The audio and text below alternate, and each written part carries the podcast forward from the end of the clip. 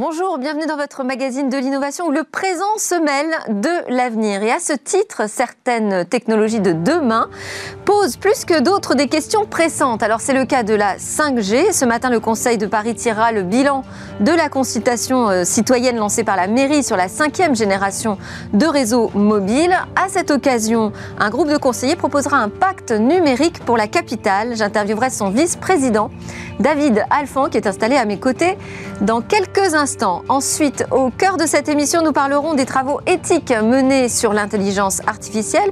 Quelles sont les règles qui se dessinent? Arrivera-t-on à un consensus sur cet enjeu majeur et mondial? Ce sera le débat du jour. Et puis j'ai pris rendez-vous avec un expert pour une consultation en référencement web. Et enfin, nous conclurons cette édition avec un nouveau grand projet technologique pour la France, la construction du porte-avions qui succédera au Charles de Gaulle en 2038. Mais d'abord, place à l'interview.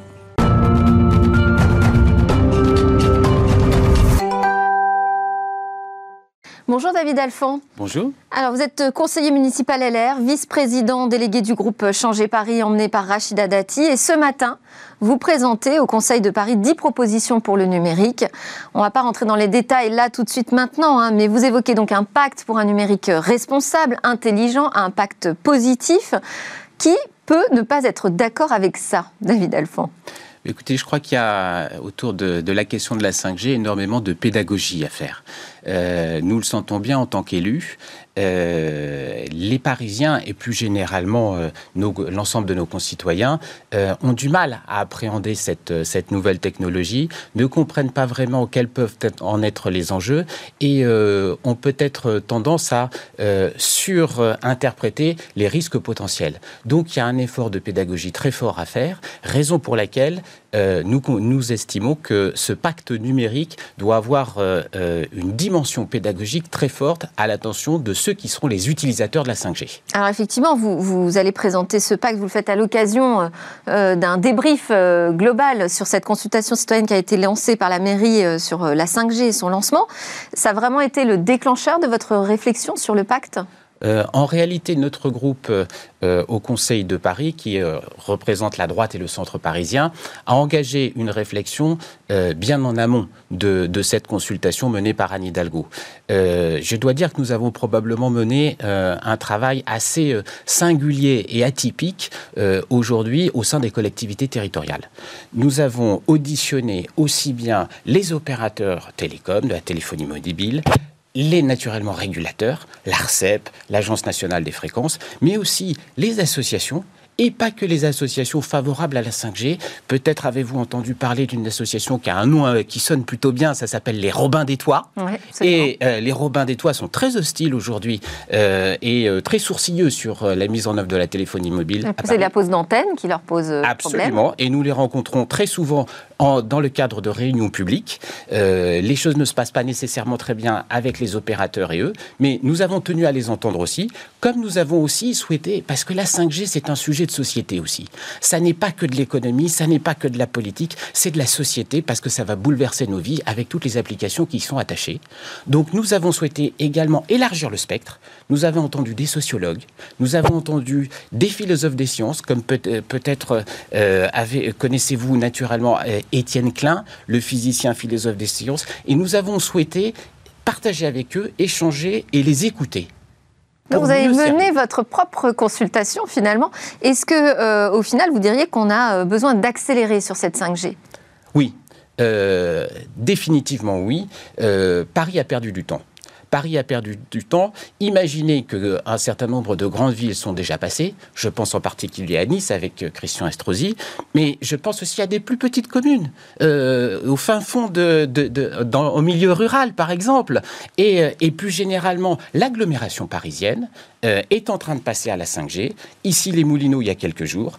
Paris va être quelque part un peu comme le village gaulois qui résiste à la 5G. Ça n'est pas très sérieux et nous, nous pensons qu'on peut faire beaucoup plus et beaucoup plus vite.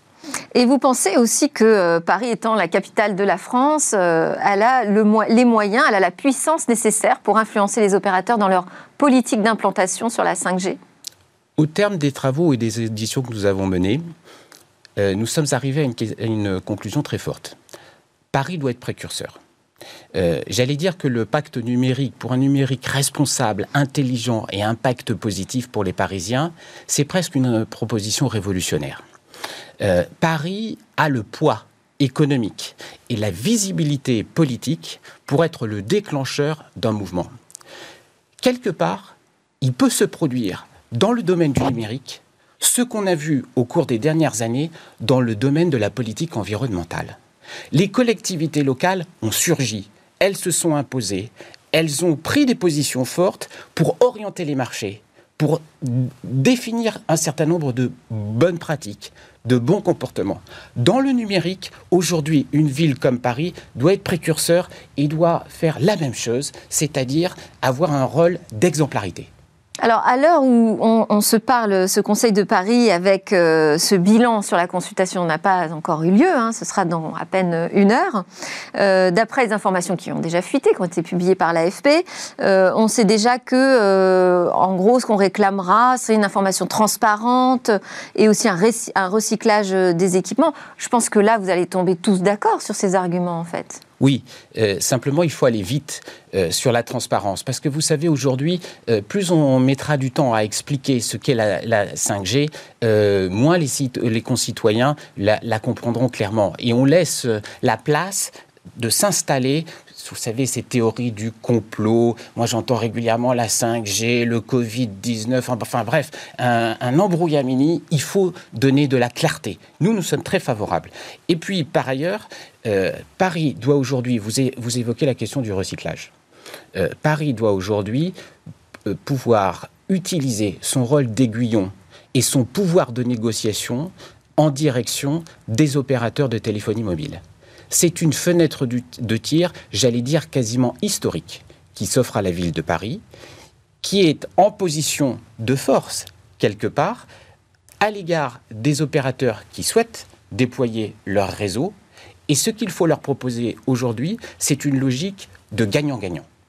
Mais on sait que de toute façon, il y aura de la 5G à Paris. Le rapport de force est quand même euh, limité, puisqu'il n'y a pas de moratoire. Il y aura un lancement de la 5G à Paris les opérateurs de téléphonie mobile ont acquis les licences depuis euh, quelques semaines qui leur permettent de euh, déployer leur réseau.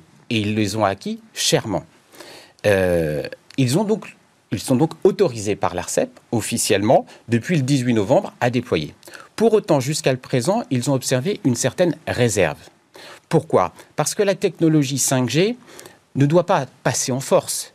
Elle doit au contraire faire l'objet d'une adhésion très large notamment à Paris. Euh, cette technologie 5G, elle a quelques particularités. Et sans rentrer dans, les détails, d'ailleurs je ne suis pas moi-même un expert de la technologie, mais pour autant, euh, les, les, opérateurs vont avoir besoin non seulement de faire basculer des antennes de la 4G vers la 5G, mais également d'installer des antennes supplémentaires dans un premier temps et au, tournant de 2023-2024, pour s'adresser en particulier aux entreprises, d'installer beaucoup d'antennes supplémentaires et ce qu'on appelle aussi des small cells qui peuvent trouver leur place dans du mobilier urbain, dans des euh, stations de bus, par exemple, à Paris. Et c'est là aussi où la ville de Paris peut avoir son mot à dire. Et qu'est-ce qu'elle devrait exiger, cette ville de Paris, de la part des opérateurs? Écoutez, euh, je, crois que euh, aujourd'hui, cette logique gagnant-gagnant qui doit s'installer, elle doit s'installer en faveur d'une responsabilité et, aussi d'un principe de liberté de choix. Liberté de choix pour l'utilisateur, c'est d'ailleurs un grand principe du numérique, et responsabilité pour l'utilisateur et aussi pour les opérateurs. Et je pense en particulier à cette notion, ce qu'on appelle la sobriété numérique. Euh, Aujourd'hui, contrairement à ce qu'on pourrait imaginer, l'empreinte environnementale de la 5G ne, ne dépend pas essentiellement des antennes. C'est ce petit objet-là ce, sont nos smartphones qui représentent plus de 70% de l'empreinte environnementale. Et là, on a beaucoup de choses à dire. Notamment, ce que nous proposons dans notre pacte numérique, c'est d'inciter les opérateurs de téléphonie mobile à intégrer dans leur pack, dans l'offre commerciale, un Fairphone. Le Fairphone, qu'est-ce que c'est? C'est un smartphone qui permet d'être réutilisé, réparé et recyclés dans des conditions plus satisfaisantes du point de vue environnemental. Bon, bah, ça va faire une bonne pub pour le Fairphone, ça. à suivre donc cette séance du Conseil de Paris, vous nous tiendrez au courant, bien évidemment. Merci beaucoup, David Alphand, conseiller municipal du 16e arrondissement, conseiller de Paris et vice-président délégué du groupe Changer Paris, qui rassemble les républicains, les centristes et indépendants au Conseil de Paris. Nous, c'est l'heure de notre débat sur une technologie, une autre technologie qui presse en matière de questions, c'est euh, l'intelligence artificielle et son éthique.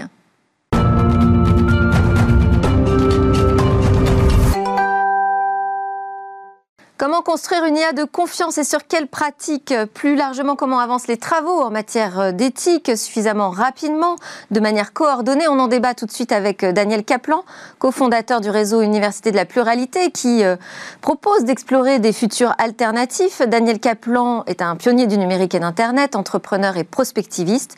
Il a notamment créé la Fondation Internet Nouvelle Génération, la FING, en 2000, qui continue d'être un think tank de référence.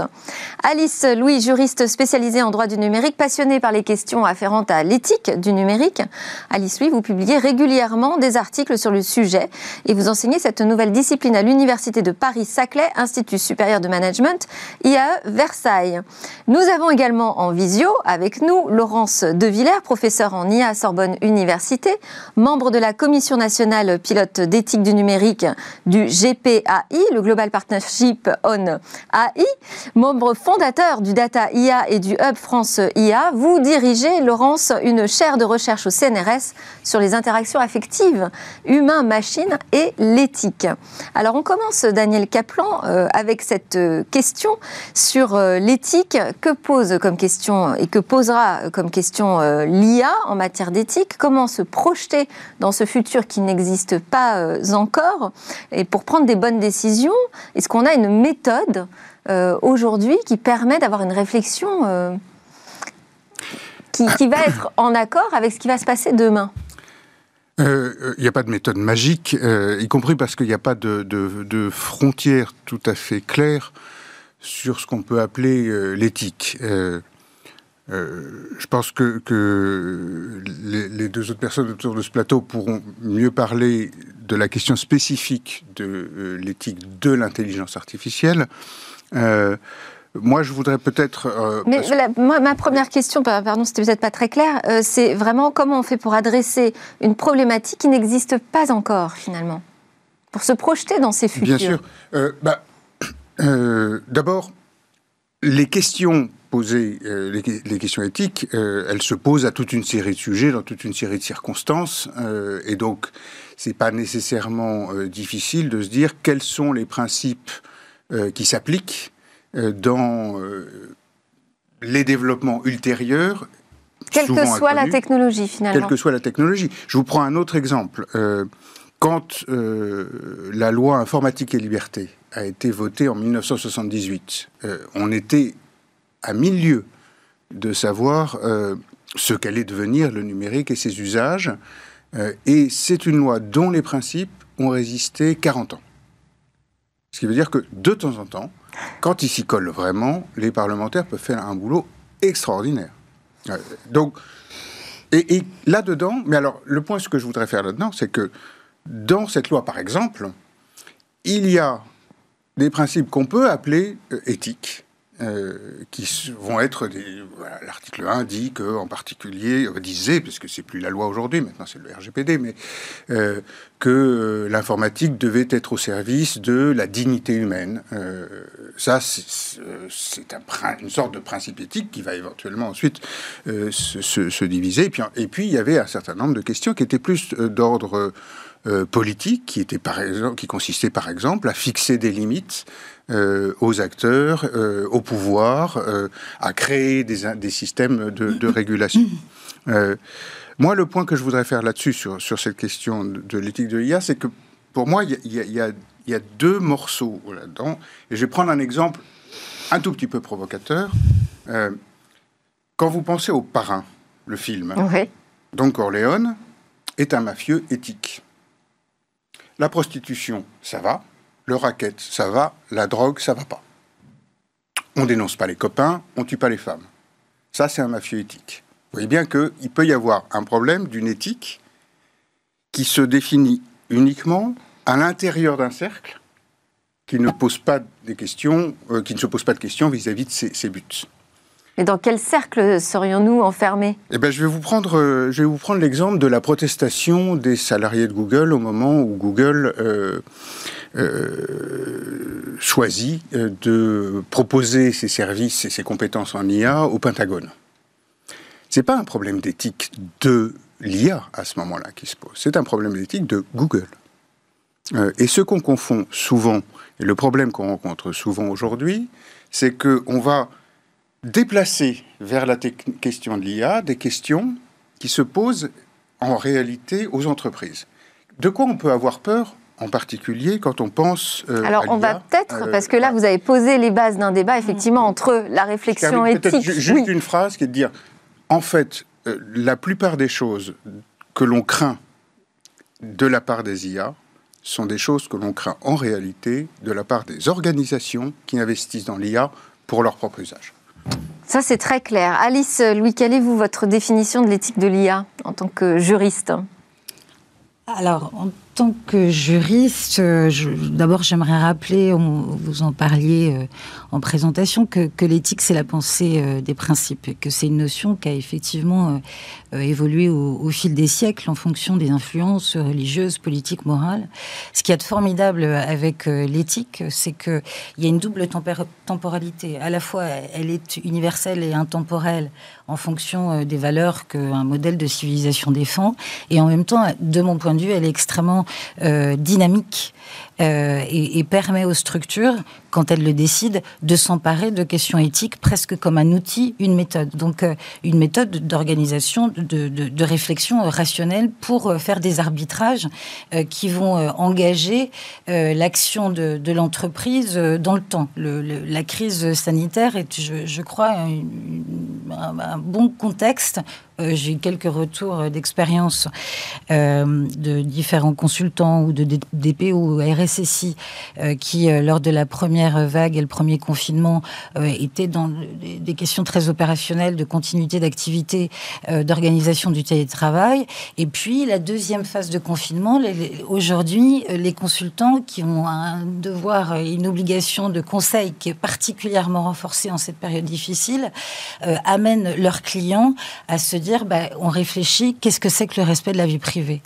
Qu'est-ce que c'est que le libre arbitre? Qu'est-ce que c'est que les impacts sociaux? Qu'est-ce que c'est que les impacts environnementaux?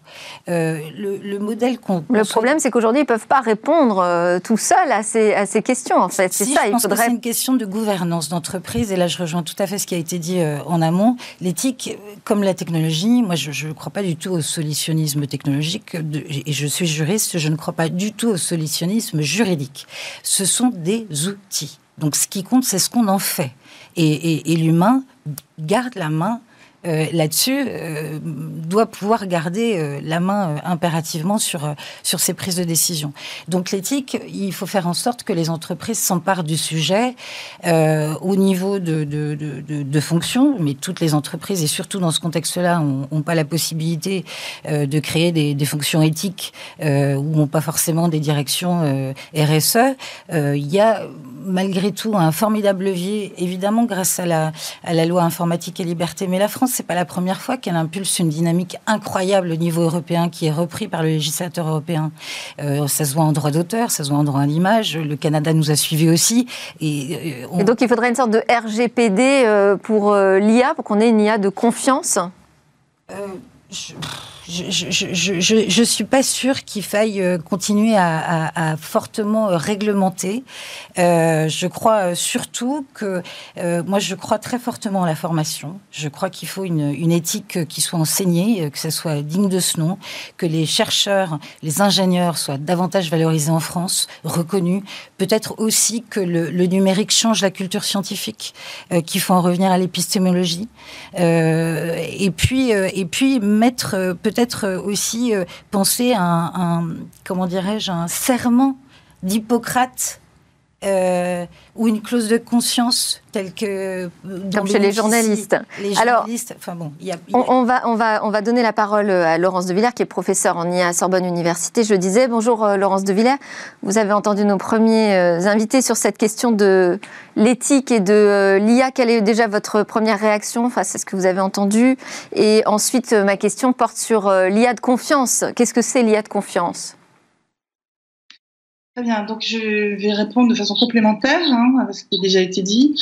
Donc euh, pour moi, l'IA de l'éthique, c'est euh, à la fois euh, des bonnes pratiques et un serment d'Hippocrate, donc une déontologie de ceux qui conçoivent, hein, également une gouvernance de, de l'IA. On a besoin de réguler, la RGPD c'était déjà un premier pas de l'Europe, et l'Europe se prépare à mieux réguler les géants du numérique, et je crois que c'est une bonne chose si on veut avoir une certaine souveraineté numérique, c'est-à-dire pouvoir choisir nos valeurs, en Europe, en France.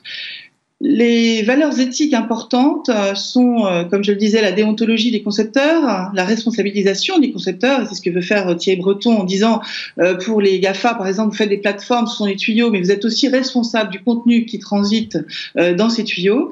Le deuxième point, c'est qu'il faut émanciper et responsabiliser les utilisateurs, et là, je suis d'accord, il faut former, faire des expérimentations, expliquer de façon utile les différents systèmes qu'on met en place. Pour ça, il faut se doté de métriques et de protocoles euh, euh, qui n'existent pas pour l'instant pour pouvoir mieux évaluer, auditer les systèmes, les rendre plus transparents, explicables, loyaux, non discriminants et euh, donc être en maîtrise, savoir quand la machine vous propose une vous propose par exemple en santé euh, euh, un, certain, pronostic ou comment vous allez réagir avec ce pronostic? Comment en fait ce couple humain-machine va euh, bien se comporter, comment l'IA arrive dans le travail. Et c'est ce que je fais au GPI, dont vous avez parlé tout à l'heure, le Global Partnership en AI, donc avec 15 pays. Là, la France a été avant-gardiste, elle a promu cette idée qu'il fallait réfléchir sur ce sujet de l'éthique et de l'IA de façon mondiale. Elle a monté avec le Canada cette commission qui, pour l'instant, intègre 15 pays différents, dont la Corée, l'Australie, euh, en Europe, beaucoup de partenaires, mais également les Américains et les Canadiens. Et on travaille ensemble sur plusieurs axes qui sont la gouvernance des données, euh, euh, la politique sur l'IA, qui sont traités principalement donc au Canada avec un certain nombre de chercheurs français impliqués. Et puis, en France, on a deux grands axes, le futur du travail et l'innovation. Qu'est-ce qu'il faut mettre comme responsabilisation autour de l'innovation pourquoi il ne faut pas empêcher la création euh, et l'innovation euh, dans, dans, nos pays pour euh, améliorer énormément de choses. L'IA est un facteur de progrès mm. incroyable si on tient compte de facteurs éthiques. Et la spécificité que j'essaie d'avancer, c'est celle autour de la coévolution humain-machine, c'est-à-dire qu'on fait des machines autour de nous de plus en plus complexes, qui nous simulent, qui nous parlent. Euh, comment allons-nous nous adapter à ces machines euh, D'un côté, l'ingénieur fait tout pour que la machine s'adapte. Comment nous, humains, nous allons euh, nous adapter dans différents contextes, que ce soit le transport, l'éducation, la santé. Et il est important de se munir de façon d'évaluer, d'auditer ces systèmes. Et donc, je suis très près des entreprises, puisque je suis impliquée dans euh, le Hub Francia, par exemple, où on a euh, un cercle d'entreprises euh, moyennes, grandes et des startups avec lesquelles on discute de charte éthique, mais pas seulement. Justement, justement, à ce sujet, Laurence de Villers, est-ce que, selon vous, il y a un consensus sur les valeurs autour de l'IA, sur la manière dont on doit faire cette gouvernance des données et comment réagissent les industriels quand vous travaillez avec eux? Sur quoi sont-ils plus sensibles ou plus frileux? Alors je pense qu'il y a un mouvement à, l'heure actuelle de prise de conscience euh, de la plupart des industriels que, avec lesquels je travaille. On ne travaille pas directement avec les GAFA, mais c'est aussi eux qui doivent être acteurs de ces changements. Et c'est pour ça que l'Europe a son, euh, son poids à jouer. Hein. Ce, qui propose, ce que propose Thierry Breton, c'est le Digital euh, euh Government Act, c'est-à-dire en fait euh, la gouvernance de, de, ces systèmes, le marché, comment préserver un marché français et européen. Et c'est vrai qu'il y a des problèmes et il y a un certain trust de la part des Américains de, ces sujets, et donc il est important qu'on trouve le moyen de le faire. Et puis aussi, il y a un grand sujet sur lequel nous ne sommes pas conscients des vrais enjeux, ce sont les données, comme vous le dites. Il faut qu'on arrive dans la société à construire des plateformes pour recueillir nos données qui viennent de l'industrie, qui viennent de la santé, pour arriver à utiliser au mieux ces outils pour le bien de la société. Et c'est ça qu'il faut comprendre. C'est pas euh, une idée de privacy, là, c'est une idée de commun. Comment construire en commun euh, des euh, prédictions, que ce soit pour l'écologie, que ce soit pour une meilleure régulation des dépenses d'énergie, que ce soit dans différents domaines et la santé en premier. Comment on fait pour améliorer euh, notre qualité de vie grâce à ces outils, en étant euh, en mesure de décider, nous, Européens et Français, de ce que nous voulons, et pas avec les géants du numérique américain qui nous euh, donnent les outils sans nous donner la transparence sur la façon dont ils sont construits. Donc construisons euh, la sécurité de nos data, mais surtout l'utilisation en commun de, nos données. Il faut que ceci soit compris. Il y a une espèce de paradoxe, je vais vous le donner rapidement, qui sont que la plupart des citoyens euh, vont mettre leurs données sur Instagram, euh, Facebook, etc. et par contre, ils sont très frileux, ils sont contre de savoir qu'ils ont fréquenté, par exemple, pour le stop Covid, pour essayer de d'améliorer justement la connaissance des contacts de quelqu'un. Donc c'est quelque chose de très paradoxal. Et ça, il faut l'expliquer. Donc, je suis d'accord qu'il faut mieux expliquer, mieux encadrer. C'est certain aussi. Il Alors, faut réguler sur ces sujets. Je vais faire réagir Daniel Kaplan parce que vous avez lancé euh, le, débat sur euh, penser l'IA euh, entre chercheurs, penser l'IA dans les organisations. Il y a penser l'IA avec la société aussi.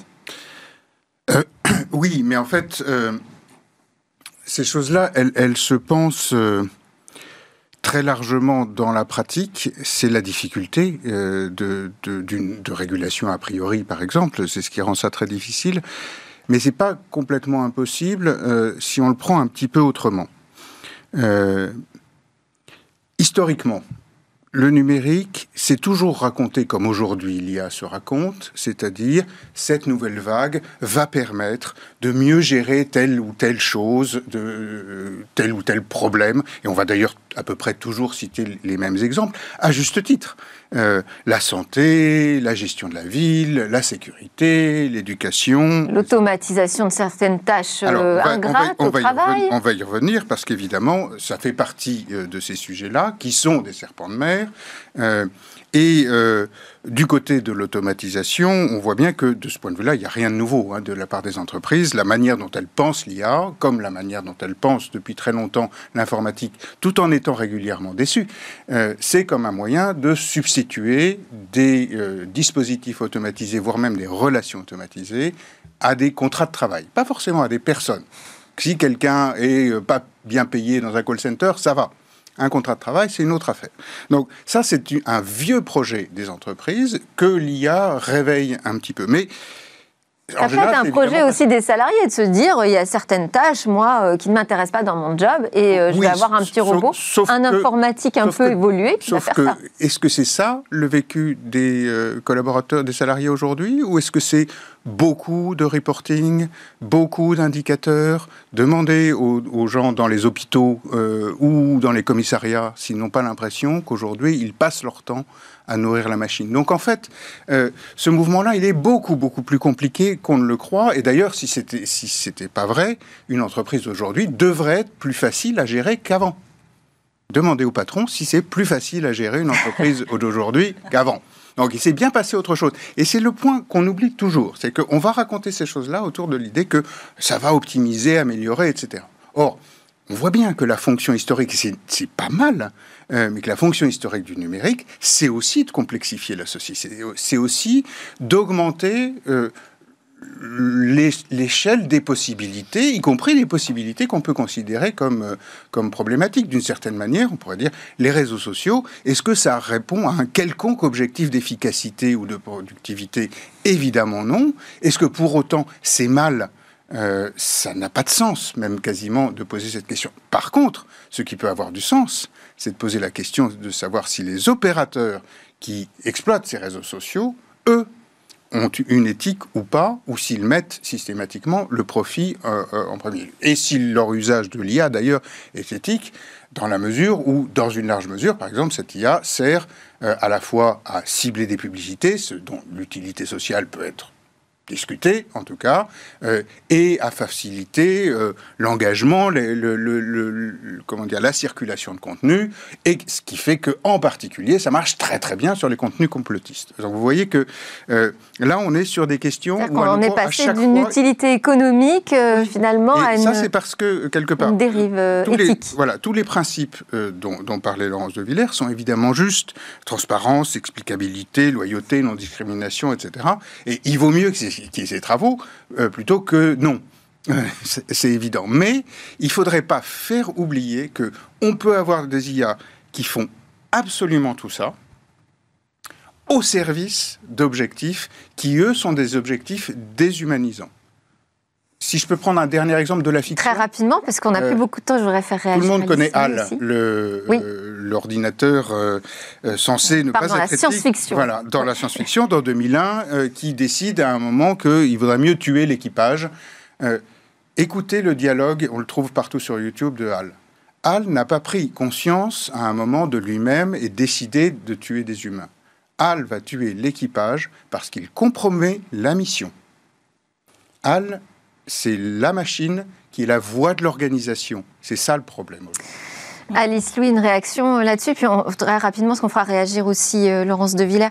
Euh, vous parliez notamment de l'idée, pourquoi pas, que les développeurs ou les organisations qui travaillent sur l'IA aient un code de déontologie, prêt de serment. Ben, ça permettrait d'éviter ce type de dérive, selon vous? Oui, ça me, ça me, paraît effectivement essentiel que l'ensemble des intervenants à l'IA puissent effectivement prendre conscience des enjeux. Euh, inhérents euh, ou bien à leur développement ou bien au produit qui va, qui va se, se réaliser. Euh, c'est des, des, systèmes, quand je dis qu'il ne faut pas trop réglementer, c'est parce que c'est aussi une manière de, de, de, faire appel à des régimes juridiques qui existent déjà par ailleurs. Donc les professions réglementées, ça existe pour les podologues, pour les architectes. Enfin, et donc à un moment, quand on se dit qu'il y a de tels enjeux derrière en termes de, de modèles de société, euh, de valeurs fortes qu'on souhaite défendre aussi en vue de préserver euh, nos démocraties. Anna Arendt, qui est euh, politologue, journaliste allemande, juive allemande, indiquait dès les années 50-60 de mémoire que les, hommes devaient impérativement être attentifs aux évolutions de, de, la technologie, garder à leur égard une pensée critique en vue de préserver la démocratie. C'est bien ça l'enjeu. Alors on, va, on va donner la parole à Laurence de Villers. On est vraiment à la fin de, ce débat. Euh, Laurence, dans votre dernier ouvrage, Les robots émotionnels, euh, santé, surveillance et l'éthique dans tout ça, on peut entendre que finalement l'éthique n'est pas euh, prise en compte ou n'est pas au cœur des développements. Est-ce que c'est ce que vous constatez? C'est ce qu'on constate effectivement avec les géants du numérique, hein, qui, euh, comme l'a très bien dit euh, M. Kaplan, euh, n'ont pas une métrique autre que celle d'améliorer le profit. Et, c'est en cela que je dis qu'il faut réguler. Et l'Europe est en train de préparer en fait une façon de pouvoir euh, responsabiliser euh, ces géants du numérique qui, pour l'instant, euh, n'actent pas du tout euh, en, en, tant que responsables dans l'histoire. Si vous regardez Social Dilemma, qui était un, film qu'on voit sur Netflix, excusez-moi, euh, eh bien, ils annoncent qu'ils ont été trop loin, que la machine peut-être leur échappe, quelque chose qui est très transhumaniste en fait et qui, me sidère de non responsabilité euh, sur le terrain, alors qu'ils ont sûrement gagné beaucoup d'argent à faire cela. La deuxième chose, c'est que en France euh, et en Europe, on devrait privilégier euh, notre marché ou le construire en tout cas notre marché européen avec des acteurs et des gouvernants de plateformes responsables. Si les géants du numérique américains ou chinois ne sont pas capables de suivre les valeurs mmh. que nous souhaitons avoir dans notre société, qui mmh. sont pas seulement le profit, mais qui peuvent être liées à l'économie solidaire liées à l'écologie, et je ne parle pas en étant naïve, euh, il y a moyen de travailler sur ces sujets importants. L'Europe peut être un poids pour aller dans ce sens-là. Et quand je parlais du GPAI tout à l'heure, c'est aussi un poids, c'est-à-dire qu'en fait, on va rendre des comptes sur des hémicycles qui sont le G20 ou qui sont à forte pression mondiale sur ces sujets. Merci beaucoup, Laurence de Villers. Je suis désolée, on arrive déjà à la fin de ce débat. Ça passe très vite avec vous sur ces réflexions sur l'éthique. Laurence de Villers, professeure en IA à Sorbonne Université et chercheuse au CNRS. Daniel Kaplan, cofondateur du réseau Université de la Pluralité, et Alice Louis, juriste spécialiste du droit numérique. Merci encore pour votre participation à ce débat. Euh, tout de suite, on a rendez-vous avec un pro du référencement web.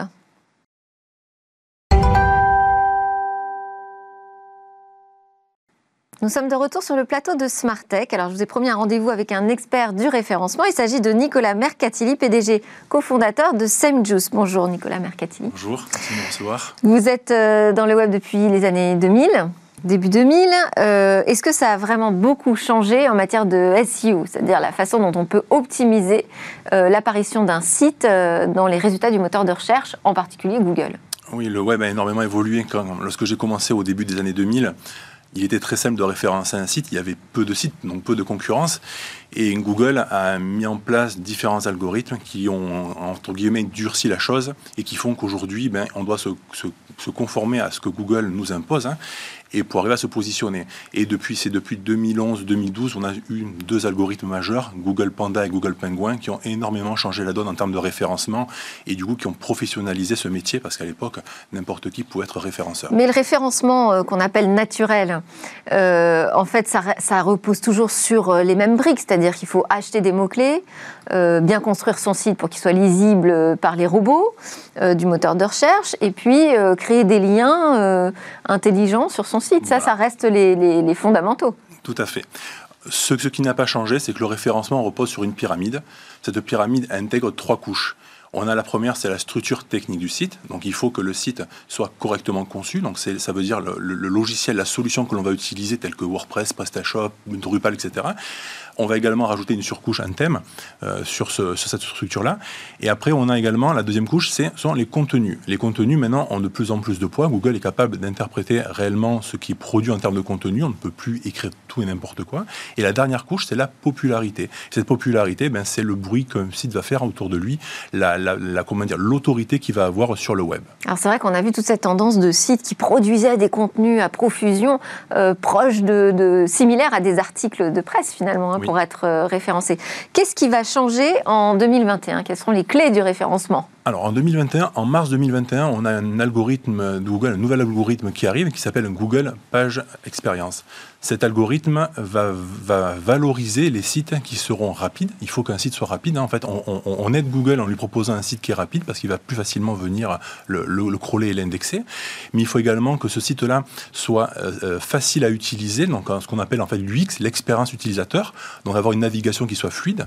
Il faut également que euh, ce site-là soit sécurisé, donc qui soit en HTTPS et qui soit voilà, qui soit rapide, pertinent euh, et Google va venir juger. ça c'est des outils de développement en fait qu'il faut choisir. C'est en fait c'est la structure du site en fait. Ça veut dire c'est le le, le, comment dire, le, le CMS, la solution que l'on va utiliser et également le thème qui va être greffé dessus. Mais également l'hébergement va beaucoup jouer dessus. Le temps de réponse de l'hébergement pour afficher le site sera également important. Et ça c'est une mise à jour qui arrive pour justement venir valoriser l'expérience utilisateur sur les mobile. alors, on ne l'a pas abordé, mais une des spécialités de votre entreprise, c'est de créer des liens euh, qui vont mener vers euh, le site. Hein, c'est ça euh, qu'on a envie de mettre en avant sur le moteur de recherche. Comment est-ce qu'on peut, je dirais presque artificiellement, hein, créer des liens de qualité vers son site? Avant tout, ce qu'il faut savoir, c'est que Google, la base de son algorithme repose sur ce qu'on appelle avant le PageRank. Le PageRank, Google ne nous l'affiche plus parce qu'on vient trop le manipuler. donc maintenant, c'est un indicateur qui reste interne chez eux.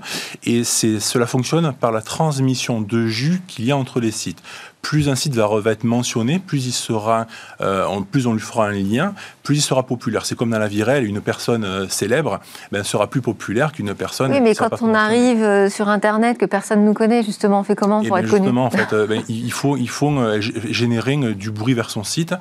il faut générer du lien. En fait, il faut savoir que le, Google a vraiment besoin de voir que l'on parle d'un site, un site qui ne reçoit pas de lien. Ça, ça s'achète? On l'achète Oui, on, on peut l'acheter. Bon, nous, c'est ce que nous faisons, c'est-à-dire nous, nous mettons en place des stratégies de où on vient justement ben, générer des liens sur des sites de thématiques équivalentes. Un, site qui serait par exemple dans le jardin, on va aller sur des sites qui sont dans la maison, etc., pour faire des liens, rédiger un article qui va mentionner notre client et faire un lien vers lui. un contenu. Voilà. Rédiger un contenu.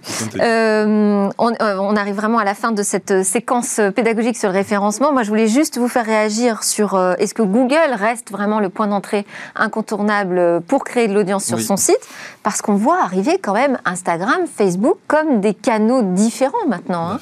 Il faut savoir que, que 94% des recherches se font sur Google et que 91% des clics se font sur sa première page.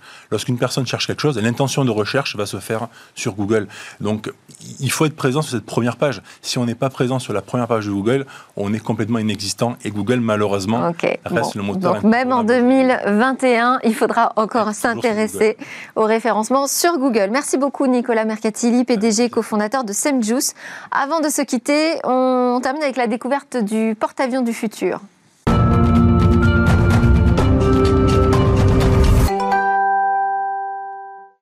Le président de la République a annoncé il y a quelques jours que le porte-avions Charles de Gaulle aura un successeur en 2038. Alors à quoi ressemblera-t-il? On regarde tout de suite les explications de Cécilia Sévry. Bonjour Delphine, vous l'avez dit, oui, le Charles de Gaulle va prendre sa retraite en 2038 et la France va construire un nouveau bâtiment. Un porte-avions qui va regrouper de nouvelles technologies, euh, dont certaines nous viennent des États-Unis. En fait, General Atomics a développé avec l'US Navy euh, de nouvelles solutions pour accompagner l'envol des avions depuis le pont de l'appareil. Et cette technologie, elle vient juste d'être validée par l'armée américaine et donc on va pouvoir retrouver ces systèmes sur notre futur porte-avions français. Alors pour commencer, il y a le système euh, EMOLS qui veut dire Electromagnetic Aircraft Launch System. Euh, ainsi, à l'avant du bateau, en fait, on va retrouver à l'emplacement original des catapultes, euh, des catapultes électromagnétiques. Elles seront longues de 90 mètres et elles vont remplacer les catapultes à vapeur généralement utilisées. Elles fonctionneront grâce à un moteur à induction linéaire utilisant des courants électriques. Ce que vous voyez sur les images, hein, ce sont les tests sur un navire euh, américain. Alors concrètement, on va utiliser un rail. Euh, comme avec une catapulte classique, l'avion est relié au rail à l'aide d'un chariot pour être catapulté, mais là par la force du courant électromagnétique. Le but bien sûr c'est de donner le plus de puissance possible à l'avion qui n'a qu'une surface restreinte pour décoller. Avec un contrôle plus précis, l'IMOL s'ouvrira la voie à l'emploi d'un drone embarqué euh, plus léger que les chasseurs. Et puis euh, il y aura aussi une autre technologie euh, du même constructeur sur notre futur porte-avions. C'est un système de frein retenant les brins d'arrêt servant à l'appontage des avions. Le système AAG pour Advanced Arresting Gear. Il fonctionnera donc lui aussi avec l'électromagnétisme. En fait, on utilise le câble déjà disposé sur la piste. Il sera connecté à un système électromagnétique pour ralentir euh, et arrêter l'atterrissage des avions. Ce système, il est basé sur des turbines qui absorbent l'énergie. Elles sont couplées à des moteurs à induction qui permettront de régler plus finement hein, la puissance du freinage en fonction de la masse de l'avion. Un gros avantage par rapport aux actuelles de frein euh, à hydraulique, euh, parce qu'ici les brins d'arrêt AG sont contrôlés à l'aide euh, d'un logiciel. On pourra donc ajuster en un temps record la puissance en fonction de l'appareil qui va approcher du porte-avions. Et puis surtout, la AG a été conçue pour réduire l'effet de fatigue imposé aux avions embarqués lors des appontages. Vous savez, c'est ce qui, c'est, la manœuvre hein, qui a lieu lorsque l'avion atterrit sur, le pont et qui est très très compliqué. Alors, pour finir, le porte-avions euh, sera bien plus grand que le Charles de Gaulle que nous connaissons. Il mesurera 300 mètres de long. Il fera 40 mètres de large à la flottaison et jusqu'à 80 mètres euh, à hauteur du pont d'envol. Puis son poids, il s'élèvera à 75 000 tonnes. Ce n'est pas loin du double du Charles de Gaulle. Il pourra accueillir 2000 marins à bord euh, et filer à une vitesse de 27 nœuds, ce qui représente euh, environ 50 km heure. Et puis ce sera donc un colosse plus grand, plus long et plus rapide, mais qui fonctionnera lui aussi à propulsion nucléaire. Il sera équipé de deux chaufferies appelées K22 qui permettront d'atteindre jusqu'à 450 MW. Mais ce nouveau navire, il ne sera pas à l'eau avant 2038, euh, juste à temps pour prendre le relais finalement. Et puis quand il prendra la mer, il pourra accueillir jusqu'à 30 avions. Normalement, euh, c'est certain même, ce sera des, des rafales dans un premier temps, mais viendront ensuite les SCAF. Ce sont des avions de combat nouvelle génération accompagnés de drones, un programme d'armement en préparation dont je vous parlerai demain si vous le voulez bien. Avec grand plaisir, euh, Cécilia Sévry. Alors bon, pour ce grand projet euh, français, donc ce sont des technologies américaines qui ont été choisies. Merci à tous euh, de nous suivre. J'espère que vous aurez apprécié comme moi ces discussions autour de l'éthique, autour du lancement de la 5G notamment. Vous allez retrouver Cécilia Sévry juste après, dans quelques minutes, pour présenter le Lab Startup. Moi, je vous dis à demain pour de nouvelles discussions sur la tech.